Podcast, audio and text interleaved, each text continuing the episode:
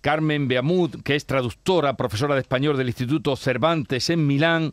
Allí vive desde 2006, eh, o sea que lleva tiempo. Es andaluza además, es de Algeciras. Carmen Beamud, buenos días. Buenos días. Em, en fin, ¿cómo ha sido levantarse hoy con eh, el inminente gobierno de ultraderecha? Ya todo se ha consumado. Bueno, sí, estamos un poco de resaca postelectoral, pero mm. sin ninguna sorpresa, ¿no? Ya ayer se, se sabía un poco que el resultado iba a ser el que ha sido. Quizás la sorpresa habría sido que, que no hubiera sacado tanta ventaja como al final, bueno, ha, arrasado, ¿no? Giorgia Meloni, que, que bueno, representa y representaba una, de, las únicas opciones de voto, por desgracia, en, en este país, así es como, como, se ha presentado. Tú llevas mucho, mucho tiempo eh, viviendo en Milán desde el año 2006. En esa zona, en el norte, es precisamente donde el voto de la ultraderecha tiene más fuerza. No, en el norte sí, pero no en Milán. De hecho, en el Milán ciudad, en el centro de Milán, es uno de los pocos lugares donde no, donde no ha ganado la, el centro derecha, como dicen aquí, no, no, no se atreven todavía a llamarlo ultraderecha como vosotros.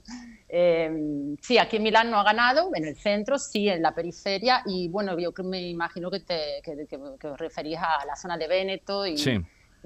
sí, del norte de Italia, que es una zona rica y donde el partido ya de la Lega tuvo, tuvo mucho, obtuvo muchos votos en estas elecciones, ha perdido muchísimo porque su, por, por el líder, sobre todo, ¿no? por Salvini, porque al final, bueno, no es que, haya mucha diferencia entre la Liga y Fratelli, d'Italia, pero eh, por lo menos la Liga ha, perdido los votos que obtuvo en, años anteriores. Mm.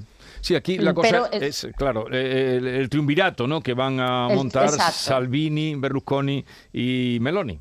Sí, sí, ya se había presentado, Meloni se había presentado ya con este pacto electoral, o sea que estaba estaba claro que, iba a haber una fuerte unión de esos tres partidos y de hecho me imagino que, que la habrá, no sé que, a no ser que, que, Salvini, mm, pero no, no creo, creo que de todas formas Berlusconi ha obtenido pocos votos también, Salvini, pero suficiente para que esta coalición llegue al gobierno, mm. seguramente. ¿Ha dicho algo ya Enrico Leta?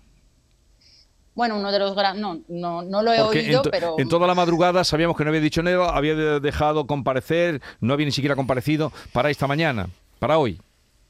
Pues no, yo no, no, no, lo he oído, no, lo he oído, pero ha sido uno de los grandes perdedores, dicen, ¿no? del el representante del PD, Leta no, no, ha tenido, no ha hecho una campaña electoral eh, muy importante. Eh, además, su partido ya se, había, se había roto, ¿no? Entre entre con Calenda, Renzi, en fin, que la izquierda, aquí la representación de la izquierda con el PD estaba un poco dividida. Yo creo que eso eh, ha sido uno de los grandes problemas o, de, los grandes, de las grandes ventajas para la, la victoria de, de, la derecha, que es una izquierda de, eh, completamente dividida, eh, con una propuesta de gobierno un poco los italianos están cansados de, estos, de estas caídas de gobierno, de esta izquierda que, no, que promete pero no da, luego en una crisis institucional importantísima que se está viviendo en Italia, eh, económica, bueno, la guerra, después del COVID, en fin, que eh, la, la, derecha creo que, que ha sacado muy bien, ha sabido sacar ventaja muy bien de todo. De esta situación. De, todo este, este, cóctel. La, ascensión ha sido grande, un 36% se habla, y aquí mi mm. compañera Estela Benó, eh, periodista, decía que, que ella no teme tanto porque, claro, mm, pronto la quitarán. no sé, ah. ¿cómo lo ves tú ahí? Claro, cuando, cuando uno mira de que en 76 años ha habido 69 gobiernos, dice Estela Benó de, de ABC que pronto la quitarán.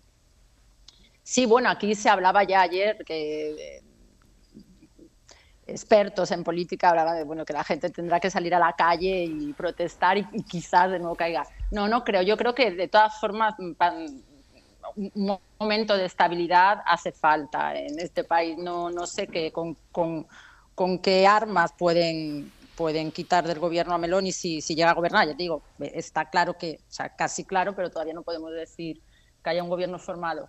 Eh, no sé, sí, aquí ha habido muchos gobiernos tecnócratas también, mm. ¿no? De hecho, también el votante, bueno, uno, de, los, de, los, de los discursos de Meloni es precisamente esto, ¿no? Que se le declare como un partido antidemócrata cuando ella dice, bueno, hemos tenido cuatro presidentes de gobierno o gobiernos no elegidos, tecnócratas, y creo que puede ser menos democrático que, el hecho de que nos hayan votado a nosotros. ¿no? O sea, que sean los tecnócratas o los gobiernos que caen y que luego levantan poniendo eh, líderes, eh, banqueros o economistas, eh, le ha servido también como parte de su, de su mm, no quiero decir populismo, pero sí ha hablado al pueblo y luego Meloni ha sido un líder que se ha que se ha mostrado como es y tal eh, ante el pueblo, ¿no? sí, sí, sí, no, lo que decíamos, sin complejos, o sea, la hemos oído hablar y también con un eh, con unas ideas muy primarias, soy mujer, soy cristiana, soy madre, soy italiana, ¿no?